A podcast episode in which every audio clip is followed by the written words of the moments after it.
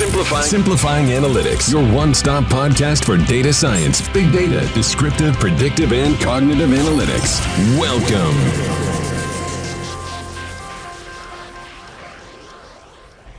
Hola a todos, bienvenidos a un episodio más de Simplifying Analytics. Mi nombre es Miguel Molina y desde Analyticus, recuerden, apoyamos a las organizaciones educativas y de media principalmente a transformar su industria a través de la inteligencia artificial y de soluciones que resuelven problemas específicos. El día de hoy vamos a compartir una entrevista que tuve la oportunidad de ser invitado por parte de Apity, una empresa que transforma la capacitación a través de su solución, de su metodología de educación virtual. Eh, pues nada, sin más, muchas gracias.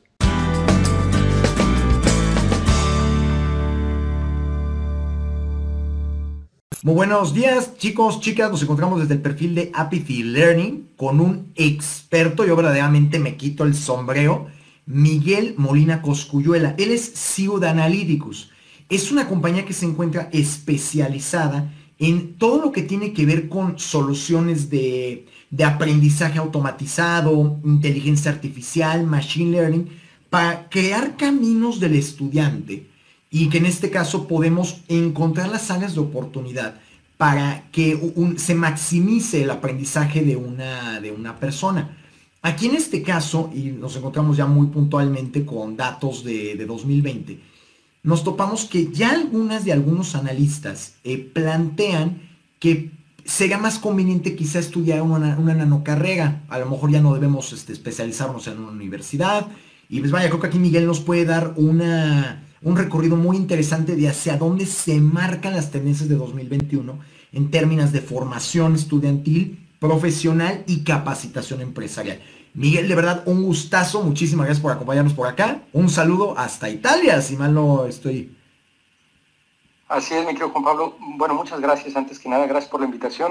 Un, placer estar acá. En efecto, acá buenas tardes, pero buenos días para los que nos escuchan de aquel lado del hemisferio. La conectividad de la nueva normalidad, al fin y al cabo. Miguel, justamente de ahorita lo platicábamos, seguramente vamos a retomar algunas cuestiones que estábamos desarrollando antes de este en vivo. Eh, voy a poner los datos sobre la mesa. actualmente ya 46% de las personas en la región latinoamericana no se dedican a lo que trabajan.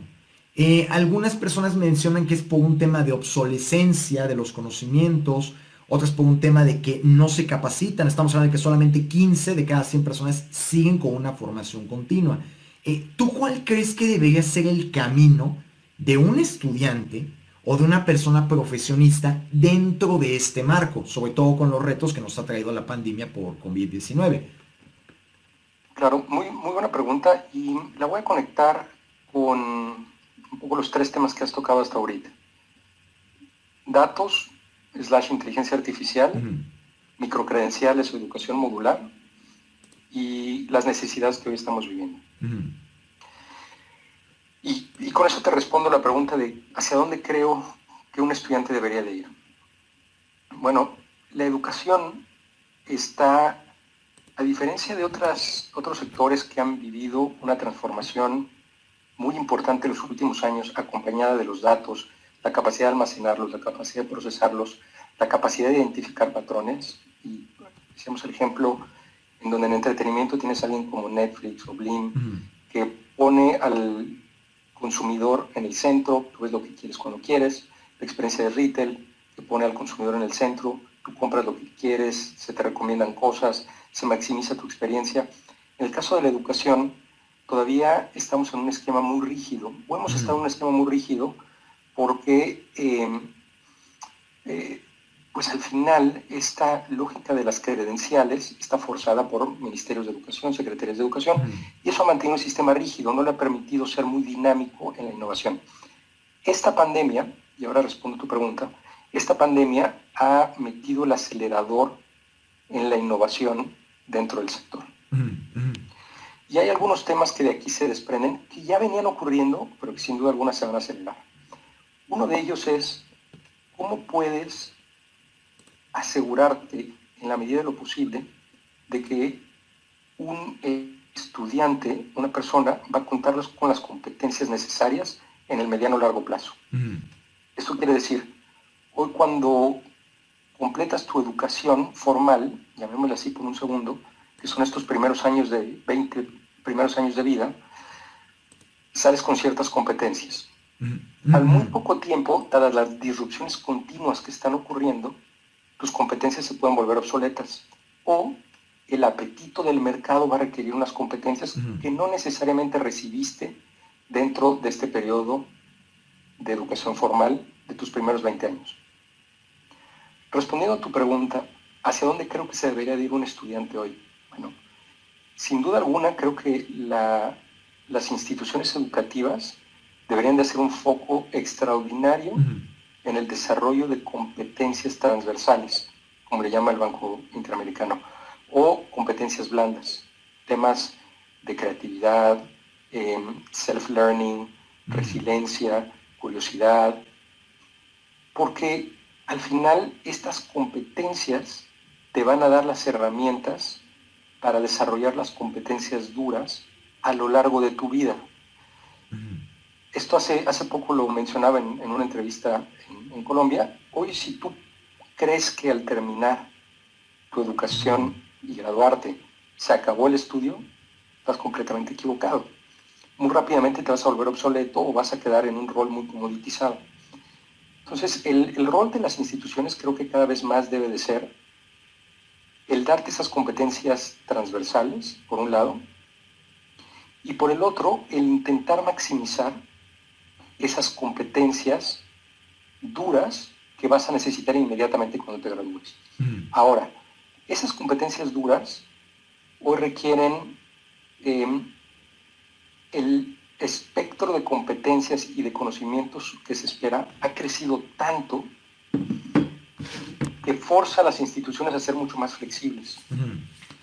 Y ahí viene un concepto em, que hace mucho sentido, que es el de microcredenciales o un poco la educación modular, em, que más allá de que puede afectar en este aprendizaje continuo post educación formal, durante tu periodo de educación formal, pues ya no solamente estudias sistemas, ahora puedes entender sobre desarrollo de aplicaciones web, pero no, también desarrollo de aplicaciones móviles, pero no, también redes, pero no, también manejo de eh, soluciones RFDI, etcétera, etcétera. Entonces, el espectro es tan grande que requiere que las instituciones flexibilicen esta suerte de programas para poder tener un espectro mucho más grande que esté alineado con la empleabilidad, alineado con el perfil deseado de egreso y alineado con las competencias naturales que tiene el estudiante. Esa fue la respuesta larga a la pregunta. no, pero son preguntas que tienen evidentemente pues toda una bagatela y un amplio crisol de respuestas que creo que debemos poner sobre la mesa. Fíjate que en ese aspecto hoy me gustaría preguntarte lo siguiente, apuntando a lo que tú mencionabas. No recuerdo honestamente bien el dato, eh, pero me parece que era que 17% de la población, eh, una vez que sí termina una licenciatura, una ingeniería, etcétera, eh, sí sigue preparándose. El resto, como bien comentas, cree que concluye con esa parte de la preparación profesional y ahí se detiene. Seguramente tú lo escuchaste, a mí me lo decía muchísimo mi mamá. Era un tema de que, oye, es que no deberías estudiar medicina porque te vas a seguir preparando toda tu vida. Y me parece que eso más bien se ha migrado a todas las, las profesiones. ¿Tú cuáles consideras en ese aspecto que deben ser esas competencias transversales que debemos desarrollar? Las que tú consideres, ¿eh? porque digo, hay muchísimas. Mira, em, creo que yo tengo niños pequeños, uno de los temas en donde creo que por lo menos más foco estamos intentando poner es en las competencias sociales, las competencias que tienen que ver con trabajo en equipo, con liderazgo, con negociar. Em, para mí esas, eh, desde, donde estoy parado, pues son, son clave. Eh, son competencias que te van a dar un edge, pero tienes todo, todo este tema que no va a ser reemplazado por la máquina. Todos los temas relacionados con creatividad, relacionados con... Eh, se vuelve clave el tener ese espíritu de curiosidad y de self-learning. me parece que eso ese es el centro que yo diría es el corazón que me gustaría que mis hijos desarrollaran como las principales competencias transversales. Al final se vuelve cada vez más irrelevante saber, y no digo que no lo sea, pero cuando aprendimos, pues muchas cosas las memorizamos. Y hace no mucho escuchaba en una conferencia alguien que decía, en el momento que un estudiante te pregunta, profesor, ¿eso va a venir en el examen? Es absolutamente irrelevante lo que se está enseñando. Significa que el estudiante no le ve ninguna aplicabilidad al mundo real. Si el estudiante está conectado entre el contenido y su aplicabilidad, la pregunta de profe, ¿eso viene en el examen? se vuelve completamente irrelevante. Entonces, em, hoy estamos a un pasito de un celular y decirle, oye, ¿cuándo se descubrió América? ¿A qué edad pasó esto? ¿Cuáles son los principales X o Y o Z? Em, se vuelve mucho menos relevante eso que nosotros aprendimos como a punta de memorización, pero se vuelve mucho más relevante ahora que estamos hiperconectados con todos los dispositivos, el tener capacidad de desarrollarse em, con otras personas, capacidad de comunicar una idea, capacidad de síntesis, capacidad de análisis. Creo que esas competencias son, eh, para mí, la, base donde se deberían Fíjate que ahí, tocaste un punto que me pareció increíble. ¿eh? esto va muy de la mano, primero con un informe de OCC Mundial. Este plantea que el 60% de las personas liderando equipos justamente les faltan esas habilidades. O sea, empatía, resiliencia, negociación, comunicación, comprendimiento, etc. Y a la par nos encontramos con dos, este, con dos datos. Cuando LinkedIn Learning lanzó en 2020, bueno, ¿cuáles son las competencias que deberías desarrollar este año? De las 20, 12 eran habilidades esenciales o, soft skills, como las que ustedes llaman, y plataformas como Coursera, Udemy, etc. Más de la mitad de los cursos más pedidos, incluido LinkedIn Learning, van vinculadas al desarrollo de esas habilidades. Incluso la más buscada es cómo hablar en público. Wow, no sabía eso. Súper interesante. Entonces, este, yo ahí, por ejemplo, me, gustaría consultarte, entonces, retomando esta cuestión de la, de la parte del, del, reemplazamiento, perdón si no es la palabra correcta, de las máquinas. Este, te la voy a dejar muy abierta como para que tú nos des un mejor índice de lo que yo podría. Eh, ¿qué, ocurriría ahí? O sea, la máquina viene a ser un complemento, viene a ser un potenciador, viene a ser una, un sustituto. ¿Qué ocurre ahí? Eh, muy, muy buena pregunta y además cuando se habla ya de inteligencia artificial debería ir siempre el apellido ética. Mm, em, y siempre deberíamos intentar hablar de ética e inteligencia artificial en un mismo enunciado. Habiendo dicho eso, hay un par de temas que a la gente le preocupan, sin duda alguna. Y uno de ellos es qué tanto va a reemplazar la máquina al humano. Y sin duda alguna va a haber un reemplazamiento de todos los trabajos clericales. Todo el trabajo repetitivo em, que no requiere estas competencias blandas, tarde o temprano va a ser reemplazado.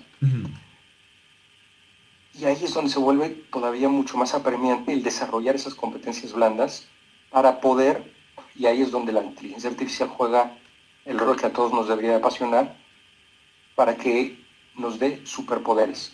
Y la inteligencia artificial al final lo que busca es lo que en inglés le llaman aumento, ¿no? Mm. Em, imagínate em, como médico, pues que no nada más has aprendido a eh, leer un análisis de un ultrasonido o de un electrocardiograma, sino que la máquina te dice, mira, este electrocardiograma, porque yo ya leí 700 mil, se parece a estos 25 que han presentado después de 5 años estos patrones. Eso no reemplaza al médico, pero le da superpoderes para poder tomar medidas ahí es donde, donde está el plus. Em, no va a estar en la memorización, sin duda alguna, no va a estar en los temas clericales. Esa sería un poquito mi, visión de, la pregunta, mi querido Juan Pablo. Con gusto. Y fíjate que ahí interviene, yo creo que la parte del reskilling y el upskilling. Eh, como pequeña acotación, como para plantearlo sobre la mesa, eh, yo acabo de descubrir el término, no crean que soy experto. Este, la parte de upskilling, salvo que yo me equivoque, es cuando, vamos a pensar, tú eres un, un panadero, una panadera, y en algún momento dado por tus deberes o porque hay nuevas necesidades, tienes que absorber cuestiones de administración, de trato con proveedores, etc. Entonces estás escalando habilidades que tú ya tienes para mantener la continuidad de tus operaciones. Y el reskilling es que, igual mismo caso, eres un panadero, una panadera, y te dedicas a hacer cupcakes. Sin embargo, te das cuenta de que de pronto ya sabes que hay un mercado de posibilidades en el tema de pasteles de boda. Entonces haces reskilling. Ahí lo que me gustaría preguntarte en este caso, Miguel, es qué deberían o qué camino deberían tomar las empresas bajo estas dinámicas que ya hemos planteado. Yo creo que son las dos. Yo creo que la empresa que se duerme en sus laureles, em, y eso va más allá de eh, generar un producto y ser exitoso con él, eso va en, innovar en otras áreas. Justamente como decías, ahora necesitamos hacer pasteles de boda. Bueno, eso va a requerir hacer reskilling, pero también necesitas hacer upskilling porque la competencia es salvaje y necesitas tener a tu equipo preparado con con el último conocimiento de estas competencias duras, ¿no? Mm. Em, entonces, yo creo que es una mezcla entre reskill y upskill. Mm. Em, y las organizaciones deberían de verlo así. Mm. Eh, yo creo que si quieres em, profesionalizar tu unidad de negocio, posiblemente suena más natural hablar de upskill. Pero si vas a abrir una unidad nueva de negocio, posiblemente suena más natural hablar de reskill, ¿no? Bueno, fíjate que aquí este, me, parece que interviene algo. Em, esto, lo planteábamos con una consultora especializada en recursos humanos, Cristina Rocha, de bueno, ¿cuántas veces al año se recomienda que hagas upskilling o reskilling? O, hay, tú cuál considerarías que debería ser el camino? Tanto una persona como profesionista o, un, o eh, una empresa, o sea, cada cuánto debería invertir en la capacitación de su gente e incluso en qué áreas, si me permites preguntarte.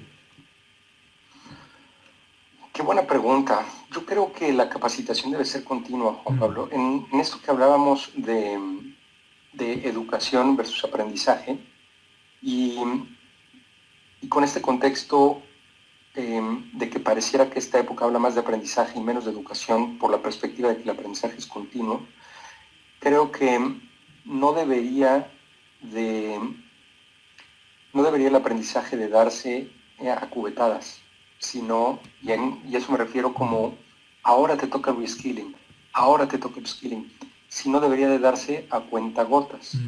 Entonces, en lugar de tener estas sesiones, yo no soy experto en recursos humanos, en lugar de tener estas sesiones como muy puntuales, me parece que este goteo continuo en donde sistemáticamente se te está generando nuevo conocimiento, hace mucho más sentido. Mm. Em, se habla mucho últimamente de los nudges, ¿no? Y el nudge es esta suerte de intervención que busca tener las organizaciones para modificar el comportamiento. Mm. Bueno, este nudge también hace sentido como estrategia de capacitación y es poco a poco, un mensaje a la vez, un párrafo a la vez, te transmito cierto conocimiento. Esa sería mi perspectiva. De nuevo, no soy experto en recursos humanos, ni en educación corporativa, ni en capacitación corporativa, pero con el entendimiento que tengo y la lectura que tengo del mercado, me parece que uno no debería de pensar en, bueno, yo me capacito tres veces al año, eh, eh, cada cuatrimestre, sino es un goteo continuo es un motor continuo. Y si te das cuenta, las soluciones a las cuales estamos hoy expuestas también se están disrumpiendo mucho más velozmente. Entonces es necesario estar como, ah, ¿ya viste el nuevo release? Oye, ¿ya conoces ahora cómo funciona? Em, desde luego, cada industria tiene su comportamiento muy natural. La industria que yo estoy eh, mucho más expuesto, que es tecnología, analítica, eh, EdTech, las disrupciones son tan continuas que literalmente te acuestas como experto y te levantas como novato.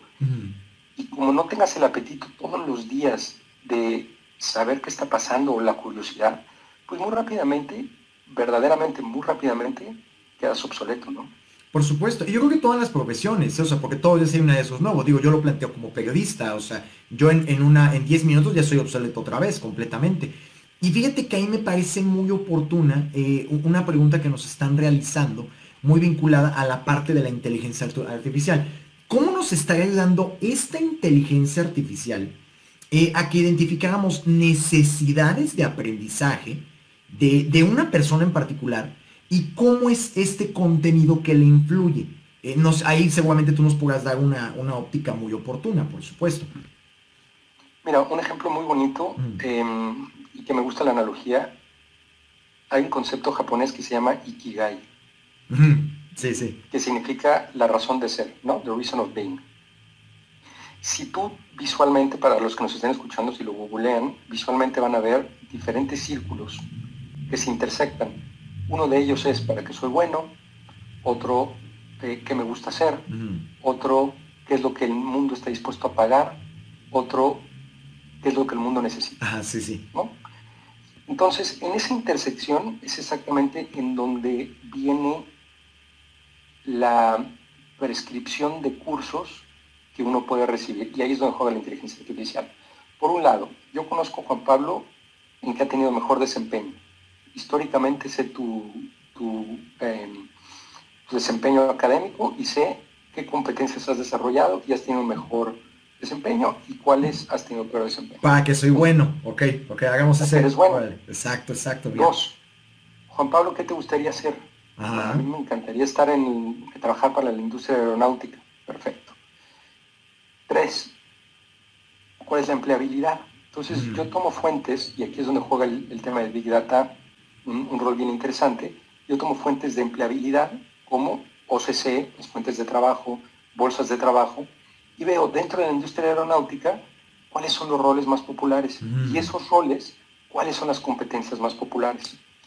Y lo traigo de vuelta.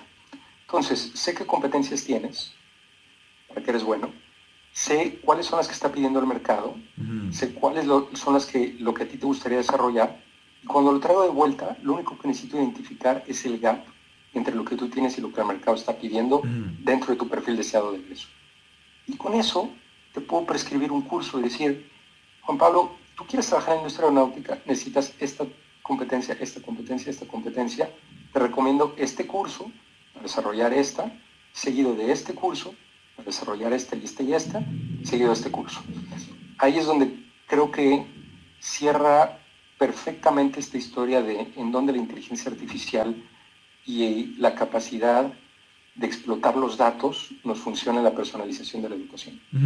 Que eso requiere muchísima proactividad también como, como personas, o sea, como profesionistas. En algún momento yo llegué a leer esta parte de que cuando tú lees un libro, pues evidentemente no vas a leerlo en una sentada, pero con que a lo mejor con que leas una página al día es más que suficiente, en una página cero no es nada. Y que incluso en tus tiempos libres, eh, tú los canalices o los capitalices hacia cosas que te interesan. Puedes estar de vacaciones y a lo mejor aproveches para leer el libro que ya tenías ahí un poco abandonado sobre inteligencia artificial y demás, ¿no? Justamente, pero me parece que es un tema de cambio de paradigma. Déjame checar porque me parece que, que nos están haciendo otra pregunta. Ah, mira, muy vinculado al tema de aprendizaje adaptativo, que va muy de la mano lo que estabas planteando. ¿Cuáles son las ventajas que ofrece a una persona por ende a la organización, tomando a consideración que como personas no somos bienes que nos depreciamos. Somos personas, o sea, mientras más conocimiento tengamos, mejor vamos a hacer nuestro trabajo. Y esto va muy de la mano con el indicador que platicábamos hace rato, de que 66% de la población asumió nuevas funciones en, su pandemia, en la pandemia, quiero decir. Mira, el, el, tema de aprendizaje adaptativo creo que va un poquito más en esa, en utilizar componentes de, inteligencia artificial para entender profundamente al individuo, caracterizarlo. Una vez que tú lo logras caracterizar, tienes la capacidad de entender cómo Juan Pablo aprende mejor.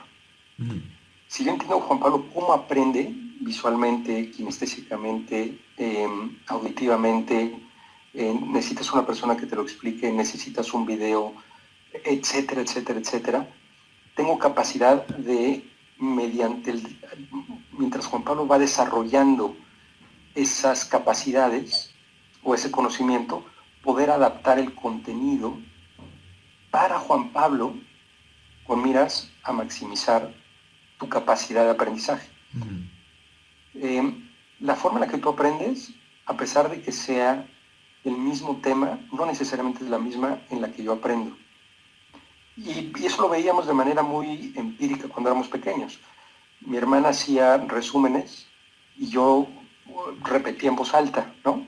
Em, oye, ¿qué es eso, un acordeón? No, no, lo escribo porque así memorizo. Claro. Cada quien tiene un poco, un poco eso. Bueno, hoy cuando lo llevas a, a este espectro de tecnología y educación digital, pues es mucho más fácil porque puedo medir qué es lo que resuena con la capacidad de Juan Pablo y qué es lo que resuena con la capacidad de Miguel para maximizar el aprendizaje.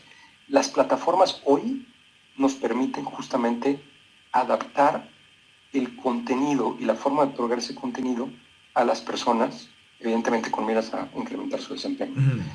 E, e, e, es ahí la, raíz del aprendizaje adaptativo. Fíjate que ahí también para irlo cerrando, este, me gustaría este, hacerte esta pregunta. De los principales motivos que tienen en las organizaciones para no invertir en capacitación o en tiempos de capacitación, o incluso lo que platicábamos, ¿no? de que ya debería existir un perfil de gestora o gestor del conocimiento que defina cada cuándo se tienen que hacer este tipo de inversiones, cómo hacerlas, con qué tipo de tecnologías, microlearning, video-based learning, este, gamificación, etc. Este perfil no existe tanto en las empresas y esto ocurre porque se las come la operación diaria a veces y el principal motivo es, es que no hay tiempo. Como que siempre ese es el motivo, es que no, es que no hay tiempo, ya ni siquiera no hay recursos, es que no hay tiempo. ¿Tú cuál crees que debería ser el camino empresarial a lo mejor en tres puntos, en tres claves? Hoy sabes que sí deberías hacerlo y hazlo bajo esta perspectiva. Yo en algún momento la que escuché era que por lo menos una vez a la semana tú le digas a tu gente dos horas para que se dedique a investigar, a leer, etc. Como muy bajadito el escalón, ¿no? Pero me parece un buen enfoque. ¿Tú cuál crees que debe ser el camino? Mira, em, me vienen dos pensamientos. Mientras lo ibas, ibas em, haciendo la pregunta, uno de ellos es, si las organizaciones piensan, que es muy famosa esta frase, si las organizaciones piensan que la capacitación es cara, imagínate qué tan cara es la ignorancia. Sí. Em, entonces, creo que las organizaciones que dicen, no, es carísimo esa capacitación, bueno, ¿cuánto te cuesta el que la gente no, no pueda desempeñarse al 100? Y esto otro que mencionabas de ciertas organizaciones que permiten o que tienen asignadas estas cubetas de dos horas, etcétera, tengo ahí un, par de pensamientos. Uno, todos conocemos la historia de Google en donde en algún momento, creo que ya no lo hacen, pero en algún momento todos los empleados tenían un porcentaje de horas para trabajar en un proyecto personal. Mm. El proyecto tenía que ser definido, tenía que haber ciertos entregables, etcétera, pero eso requería se alineaba muy bien con los intereses de la persona y lo obligaban a estar capacitando, a estar probando, a estar diseñando, a estar desarrollando, a estar aprendiendo. Creo que, esta es mi perspectiva, creo que más que una lógica de utilizas estas dos horas para aprender, creo que las organizaciones deben de intentar empujar un esquema basado en objetivos que force el aprendizaje continuo. En ocasiones va a ser de 30 minutos, pero en ocasiones va a ser de 4 horas. Cuando, y evidentemente pues esto depende del tipo de negocio, el sector, etcétera, pero cuando tú le facilitas a la gente este aprendizaje continuo como parte de su modus operandi, se vuelve un círculo virtuoso. Y, creo que es hacia allá hacia donde debería de, apuntar las organizaciones. Es aprendizaje continuo, no es aprendizaje em, puntual, ¿no? Mm. E, e, e, ese sería mi, pensamiento sobre la pregunta. Que había cabo lo que nos lleva a la industria 4.0. Y aquí, mira, porque nos acaban de hacer una pregunta, nada más quiero complementarla un poquito. En, en, en América Latina, 75% de la población odia su trabajo, o sea, de plano. Y lo que más piden, no, te lo juro, es el dato, ¿eh? O sea, que sabes que no me gusta mi trabajo. Y, este, y lo que más piden es, ¿sabes qué? Es que a mí dame oportunidades de crecimiento. Eso no quiere decir forzosamente más recurso, sino dame pues más equilibrio entre mi vida personal y, y laboral. Dame este tipo de proyectos como el que tú comentas de Google. Y algo que a mí me pareció muy relevante. Dame buen clima organizacional y dame también posibilidades de yo capacitarme, de invertir en mi conocimiento, en mi desarrollo. Y eso me lleva a esta pregunta. Eh, nos manejaban por acá por mencionarte que dentro de, cómo está afectando ya la industria 4.0 a las diferentes organizaciones. Nos comentaban por acá que puede, que a lo mejor parecía que afecta más a la manufactura, pero ya con lo que estás diciendo creo que afecta a todas las organizaciones. ¿Tú cómo consideras que afecta o impacta, mejor dicho, a tres organizaciones en particular, ¿no? O sea, diferentes nichos. Bueno, esto impacta a todas, todas, todas, todas, porque tienes, em, tienes muchos temas transversales, como pues, los casos de uso más eh, típicos, como lead scoring, cuál es la probabilidad de que este prospecto me compre. Eh, cuál es la probabilidad de que este cliente se me vaya. Y eso afecta no importa el tipo de negocio que tengas. Me parece que la capacidad de las personas en capacitarse, la capacidad, no la capacidad, sino el acceso. Hoy es más simple que nunca no había habido un punto, y eso es una amenaza para la educación, eh, llamémosle tradicional, para la vieja escuela. Em, hoy, a punta de cuatro clics, tienes acceso a contenido muy bueno. Y volvemos a este tema de las microcredenciales. Tienes em, acceso a Coursera, a EDX. A... Mi punto es las personas no deberían de estar tan preocupadas por la capacitación que me pueda pagar la organización. Creo que el apetito tiene que ser más bien personal, más allá de que la organización te pueda guiar para que desarrolles competencias que se alineen con el sector, con la organización y con los objetivos de la empresa. Pero el, el apetito de educación continua no tiene que venir de la empresa, sino tiene que venir de la persona. ese, es, uno, de los temas. El costo me parece que es mucho más bajo cada vez. Y otro tema que tocaste fue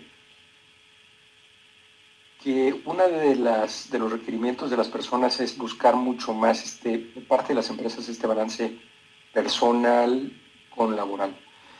Si hay algo que nos ha enseñado esta pandemia es que no existe tal. No existe. La empresa se metió a las casas. Hoy estamos trabajando remotos. Y así como hoy estamos teniendo esta charla, perfectamente en un minuto puedes escuchar un grito de uno de mis hijos, ¿no? O sea, el mundo del que vamos a salir en el 2020 va a ser bien diferente del que estábamos en el 2019. Y la digitalización, la virtualización, el smart working, co-working, work from home. Em, creo que va a ser una disrupción en, sobre todo en esta generación de millennials y generación Z, que no van a querer regresar a la oficina como la conocíamos. Porque la vida no es esta es una perspectiva bien personal, no está separada el trabajo de la vida, es la vida. No es lo personal y lo laboral, es la vida. Y no conozco el número del 75% de la gente no está contenta con su trabajo. Evidentemente hay muchas circunstancias, pero si tú tienes hoy la capacidad de capacitarte con lo que te gusta, en lo que te gusta, a cuatro clics y por 75 dólares, que es lo que te cuesta un curso online. Em, y uno caro, ¿eh? O sea. Eh, eh, es, realmente creo que recae mucho sobre, sobre la persona. Em, creo que las expectativas del corporate life en donde la organización va, va a invertir en mí para que me capacite, la organización me va a mantener aquí los próximos 30 años, eso ya no existe. Em, creo que es la persona la que debe ser el driver de su propia capacitación. Esa es una perspectiva muy personal. Tocamos un punto buenísimo. Mira, ese qué te parece si lo dejamos, porque es, que está padre, o sea, está padre esa dinámica también. Y más con ese datito, porque es que yo, cuando lo leí fue así de, ok, está muy, muy relevante. Pero pues mira, Miguel, yo no te quiero quitar más tiempo. Te agradezco muchísimo. Si tienen interés, la verdad es que Miguel puede proporcionarles muchísimas soluciones en el tema de analíticas, como vieron en esta parte también de aprendizaje y de consecución del aprendizaje tanto para organizaciones como para el alumnado en general, en universidades, centros de estudios, etc. Él también es speaker este, pues, profesional, vamos a llamarlo así, o sea, se dedica a dar esta serie de análisis y demás, es un experto completamente, incluso ha participado, salvo que yo me equivoque, por favor Miguel y corrígeme, en algunos temas con, gobiernos, ¿no? O sea, de, Reino Unido y demás. Entonces, este, búsquenlo en, o pueden encontrarlo en LinkedIn, por supuesto, como Miguel Molina Coscuyuela o sigan también las redes sociales de su organización que es Analyticus. Se las voy a deletrear A como en alfa, N como en noviembre, A como en alfa, L como en Lima, Y como en yoyo, T como en tango, I como en iglesia, K como en kilo, U como en universo, S como en sierra. Para que con muchísimo gusto revisen y consideren todas las opciones que pueden recibir por parte de él. Miguel, ¿algo más que tú quisieras agregar? No, muchas gracias por la invitación. A la orden, felices fiestas a todos y que el 2021 sea un año lleno de aprendizaje.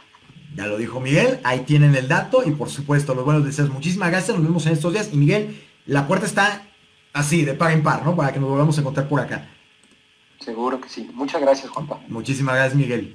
Muchas gracias a todos. Espero que hayan disfrutado este episodio tanto como yo. Por favor, no duden en dejarnos saber si hay algún tema en particular que quisieran discutir alguna industria, algún caso de uso, alguna técnica, nos pueden encontrar en analyticus.com con K e Y, igualmente en Twitter, analyticus1. En fin, en nuestra página pueden encontrar los links a las diferentes redes sociales, LinkedIn, Twitter, YouTube. En YouTube podrán encontrar varios videos de webinars que hemos venido dando en estos últimos meses. En fin, muchísimas gracias Hasta la próxima. Simplifying Analytics, your one-stop podcast for data science, big data, descriptive, predictive, and cognitive analytics.